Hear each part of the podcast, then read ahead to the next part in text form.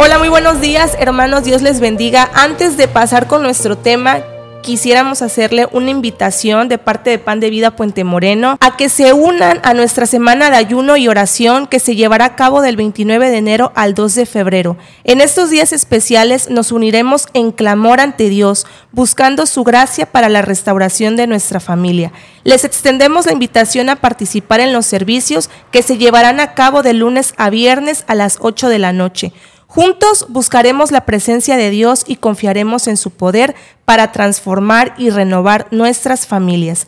Que esta semana sea un tiempo de conexión más profunda con Dios y entre nosotros, mientras perseguimos la restauración que solo Él puede brindar. Esperamos verlos allí listos para experimentar el poder de la oración y el ayuno en amor y unidad. Ahora sí, vamos a empezar con nuestro programa de esta mañana.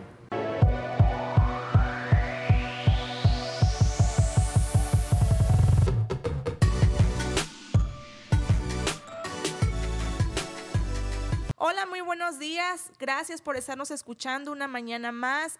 No importa lo que estés haciendo, te mandamos muchas bendiciones y deseamos de todo corazón que este día lo tengas muy, muy bendecido. Esta mañana me acompaña mi hermana Ale. Ella nos trae un tema que se llama transformación a través del servicio y antes de pasar a que nos dé la explicación de este tema que estoy muy segura que con mucho amor ha preparado para todos nosotros. Te queremos invitar a que nos sigas en todas nuestras redes sociales. Somos Pan de Vida Puente Moreno. También te invitamos con mucho amor a que te unas a nuestros servicios aquí en nuestra iglesia los días miércoles a las 8 de la noche y los domingos a las 11 de la mañana y a las 5 de la tarde. Damos la bienvenida a Alejandra. Gracias por estar una vez más aquí con nosotros. Ale, Dios te bendiga. Adelante con tu tema. Hola Rosy, muy buenos días. Gracias, Dios te bendiga. Así es, Jesús vuelve por una iglesia gloriosa, sin mancha ni arruga, ¿verdad? Eso nos quiere decir a través de nuestro servicio, ¿verdad? Marcos 8:34 nos dice, si alguno quiere venir en pos de mí, niéguese a sí mismo y tome su cruz y sígame. Una de las mejores maneras para alcanzar la gloria es a través de la obediencia. Sabemos que la obediencia y el egoísmo son fuerzas opuestas. Si vamos a ser gloriosos, tenemos que ser obedientes. Para esto tenemos que estar dispuestos a decidir no al ego cada día. Tenemos que aprender a decir sí, Señor, sí. Y a decirlo pronto, porque el Señor viene por una iglesia gloriosa y sin mancha, ¿verdad? Debemos aprender a seguir la dirección del Espíritu Santo. Él vive en nosotros y está constantemente guiándonos. Con su sutileza nos deja saber cuando estamos siguiendo la dirección correcta o la equivocada. La obediencia al Señor requiere que seamos sensibles a sus caminos. ¿Qué proviene de escudriñar las escrituras? No debemos solo leer la palabra, sino también ponerla en práctica. Así nos lo dice Santiago 1.22. Toma la decisión hoy de subir a un nivel más alto de obediencia. la recompensa de una vida obediente bien vale la pena. Escoge hoy a quién servirás, a la carne o al espíritu. Muchísimas gracias, Ale. Gracias por este tema que nos has compartido esta mañana. Y como bien dice, ¿verdad? La transformación a través del servicio va a ser ese cambio que nosotros vamos a tener en nuestra vida cuando decidamos servir de todo corazón a nuestro amado Dios.